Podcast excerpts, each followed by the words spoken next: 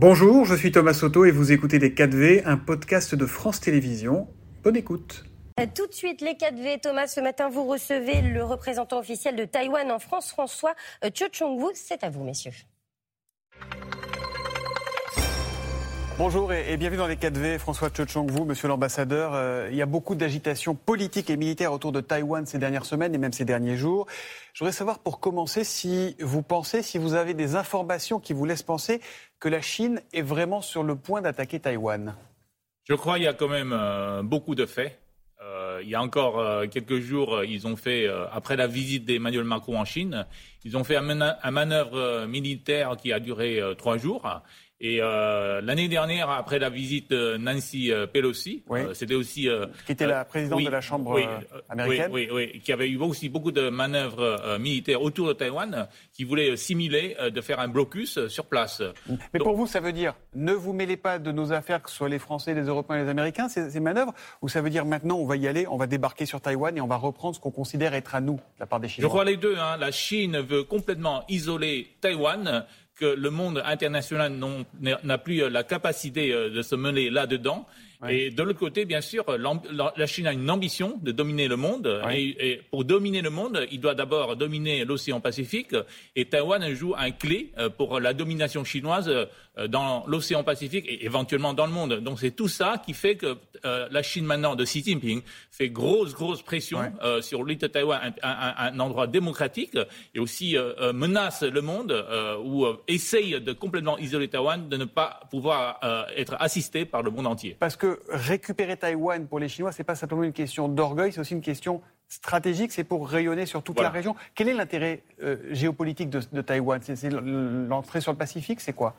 Alors, pour, l'intérêt euh, de Taïwan pour la Chine, si euh, nous revenons un peu sur le militaire, c'est l'entrée dans le Pacifique, parce qu'au nord de Taïwan, la Chine est contrôlée et conditionnée par le Japon, au sud par les Philippines, euh, il faut passer par les détroits, donc c'est presque impossible. Donc, dès qu'elle obtienne Taïwan, eh ben, l'accès de l'océan Pacifique devient total. Mm. De l'autre côté, je pense sur un point très très stratégique qui concerne la France, qui concerne le monde, c'est la capacité de Taïwan d'obtenir, de, de fabriquer les semi-conducteurs les plus sophistiqués. Donc euh, à Taïwan, nous détenons la capacité de, de produire Vous 92. là-dessus. Oui, hein, voilà, voilà. Donc on a le, le, le, quasi-monopole de la fabrication de ces semi-conducteurs, ces puces hein, qui sont nécessaires pour les smartphones, pour les voitures, euh, pour l'industrie de défense, de tout, hein, les missiles, les avions, tout ça. Donc la Chine veut aussi euh, mettre la main là-dessus. Mettre la main là-dessus, voilà pour compliquer les choses et, le commerce mondial dans, ces cas-là qui évidemment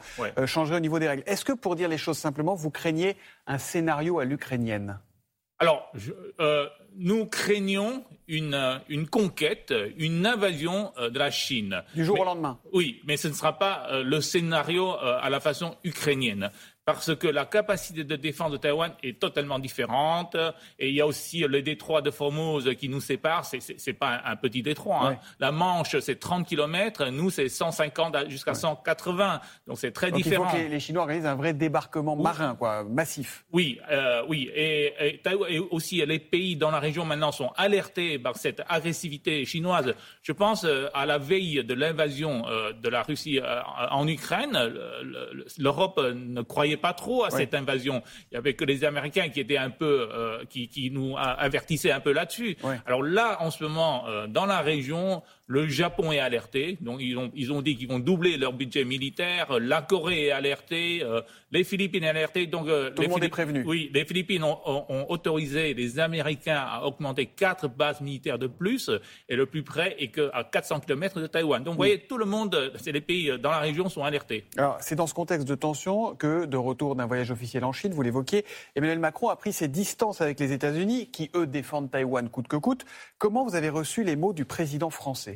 Alors, je dois simplement dire que, euh, euh, comme je, je l'avais dit tout à l'heure, que euh, si Taïwan est envahi par la Chine, la France n'est pas capable de dire on est en dehors de ce conflit, parce que vous avez aussi besoin des semi-conducteurs. Donc on sera embarqué dans le conflit, quoi qu'on dise aujourd'hui Oui. là, votre ministre des Affaires étrangères, Madame Colonna. Colonna, oui, avait dit récemment dans une frégate, quand elle était présente en Corée du Sud, mhm. que la France était aussi pour le statu quo. Mais le plus important que la France s'est aussi, aussi dit, vous êtes aussi déjà vous-même, vous êtes un pays d'Indo-Pacifique et le pays européen le plus proche sur le plan géographique, hein, c'est un fait, hein, ce que je passe sont que des faits, hein, euh, dans la région, eh ben, c'est la France parce que vous avez Nouméa et donc vous êtes euh, le, pays européen le plus proche. Alors ça, c'est la réalité géostratégique, géopolitique. Mais quand vous avez entendu les mots d'Emmanuel Macron qui dit on ne peut pas être suiviste, il y a une troisième voie entre la position des États-Unis et celle de la Chine, on ne veut pas être le vassal de Washington. Est-ce que vous prenez ça pour un lâchage, pour dire les choses simplement Alors, écoutez, encore une fois, les faits. Là, il y a maintenant actuellement M. Eric Botorel, qui, fait, qui est un député du parti au pouvoir, de la Renaissance, et en ce moment euh, en visite à Taïwan. Mm. Il a apporté des mots d'Emmanuel Macron en disant euh, que Monsieur le Président euh, défendait aussi le statu quo. Mm. Et dans, dans, quelques jours, hein, c'est tout de suite après, il y aura une visite officielle du Sénat français à Taïwan, oui, qui sera qui sera conduit par Monsieur Alain Richard également, par l'ancien qui est ancien ministre de la Défense et puis qui fait partie aussi du parti au pouvoir. Donc, ça veut dire quoi? Vous n'êtes pas inquiet que vous vous dites au-delà des mots et de, de, de ce qu'a pu dire Emmanuel Macron, la France ne vous a pas lâché Vous vous sentez pas Oui, moi je pense. Euh, euh, récemment aussi, nous avons eu 16 députés qui viennent partir de Taïwan, euh, qui s'étaient en visite en France. et ils, sont, ils, viennent du parti au pouvoir de l'opposition. Tous les députés taïwanais ont constaté, et ça fait un sixième, hein, ils sont très mhm. nombreux quand ils étaient en France pour faire la réunion. ils ont constaté qu'il y avait un, fort, un, très fort soutien de la part de la, France. Ils sont tous très contents. Donc moi-même, je, je constate par nature, par définition, Taïwan et la France sont des pays démocratiques. Nous, travaillons ensemble, nous avançons ensemble, et des fois il y a des petits, euh, des petits, des petits euh, mots qui peuvent aussi, euh, qui peuvent c'est-à-dire causer quelques problèmes. J'entends votre langage qui est très diplomatique et on le comprend à votre poste, mais les habitants de Taïwan, ils n'ont pas été un peu froissés, comme on a pu lire J'entendais le président du Parlement de Taïwan qui disait c'est évident, Emmanuel Macron soutient Xi Jinping. Alors, encore une fois, euh, en étant ambassadeur en France, euh, ce qui est le plus important, c'est vraiment de trouver les possibilités de comment on peut travailler en France. Je constate que la France maintenant a une très belle image à Taïwan, et donc euh, c'est vraiment le point le plus important que je puisse trouver, continuer et continuer à trouver encore davantage les terrains qu'on puisse avancer ensemble. Hmm. Alors, De Gaulle disait les États n'ont pas d'amis, ils n'ont que des que des intérêts. Finalement, est-ce qu'on ne revient pas à la doctrine de De Gaulle qui était à l'époque dans une espèce de, de voilà, de neutralité euh, entre, entre, entre la Chine et les États-Unis Alors, non aligné, comme on disait. Alors, euh, je pense, euh, je l'avais dit plusieurs fois, que chaque pays a sa façon de, soutenir ou atteindre un objectif ou, ou défendre les intérêts communs. Taïwan la façon que Taïwan aide la France ou aide les Européens euh, à, se battre euh, pour, je veux dire, euh, contre la Russie pour la guerre d'Ukraine est différente. Vous, vous, êtes, vous, avez la capacité de fournir les, les canons César, et nous, ce que nous faisons, c'est pas comme la France. Nous sommes, nous sommes incapables de fournir de l'armement aux Ukrainiens. Donc, nous, nous rompons nos exportations de puces vers la Russie. Vers la Russie. Donc, vous voyez, chacun a une façon de, de, le faire. Donc, moi, je pense. par exemple, pardon, mais si la France n'avait pas la bonne position, est-ce que vous pourriez arrêter vos exportations de puces vers la France Est-ce que c'est un sujet? Est-ce que c'est une hypothèse? Alors, je ne pense pas, vraiment. Parce que euh, euh, l'époque moderne est, devenue quand même différente de l'époque de Charles de Gaulle. Taïwan est devenu une démocratie mûre. Donc, je pense, je constate que deux sociétés euh, démocratique, c'est presque impossible de se trahir. Mhm. Parce que dès qu'il y a une voix différente, immédiatement, il y aura d'autres voix qui vont se lever. C'est le cas de, de, actuellement de, la déclaration de M. Emmanuel Macron. Regardez comment la société française euh, continue à soutenir Taïwan. Et nous sommes très contents de, cette évolution et de ce fait. On vous vend des armes toujours ou pas? Parce que vous vouliez euh, renouveler les frégates quand vous avez vendu au début des Nous espérons. Ah, c'est pas signé encore ça? Non, non, c'est pas, c'est pas signé, c'est pas signé, mais je pense, euh, il y a eu des. là-dessus? Euh, alors nous sommes, c'est plutôt, c'est aussi euh, euh, ce qui est euh, difficile pour Taïwan dans le fait parce que nous sommes d'une certaine façon un peu isolés sur sur l'armement. Alors le seul pays qui continue à, à, à, vendre des armes avancées sont les Américains. Mhm. Alors avec la France, c'est une sorte de relation pour maintenir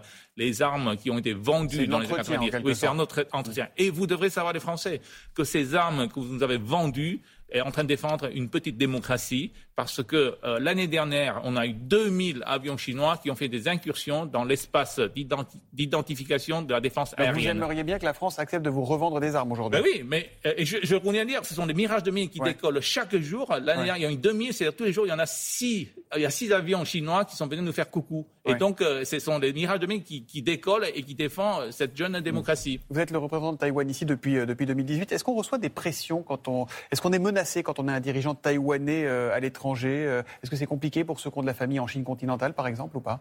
C'est-à-dire. Euh, Est-ce que le régime chinois euh, vous met la pression? Moi-même? Vous, votre famille, vos proches? Ah, alors, je n'ai pas de famille en Chine. Alors, récemment, après la, visite de notre présidente aux États-Unis, la Chine a, mis dans l'histoire notre ambassadrice aux États-Unis. Donc, la Chine maintenant met, c'est-à-dire bien sûr, met beaucoup de pression pour euh, les gens qui travaillent très proches avec le gouvernement actuel, qui est élu démocratiquement. Donc ça, euh, c'est aussi une pression quotidienne. Mais de ma part, euh, moi, je pense, je considère que je n'aurai plus la chance d'y aller en Chine. Ce que je regrette de plus, c'est de plus, pouvoir aller, à Hong Kong. vous, êtes, vous, êtes, déjà rencontré, vous avez été reçu officiellement par Emmanuel Macron ou pas? Non. Et vous aimeriez que ce soit le cas? Oui, bien oui. Bon, bah écoutez, le, message ah est passé. Euh, merci, merci en tout cas, euh, Monsieur l'ambassadeur. On ne doit pas vous appeler ambassadeur parce que la Chine n'est pas d'accord, mais nous on vous appelle quand même Monsieur l'ambassadeur. Merci, d'être venu dans les 4V. Bonne journée. Je suis très honoré. Merci beaucoup. Merci à vous, messieurs et C'était Les 4V, un podcast de France Télévisions. S'il vous a plu, n'hésitez surtout pas à vous abonner. Vous pouvez également retrouver tous les replays en vidéo sur France.tv.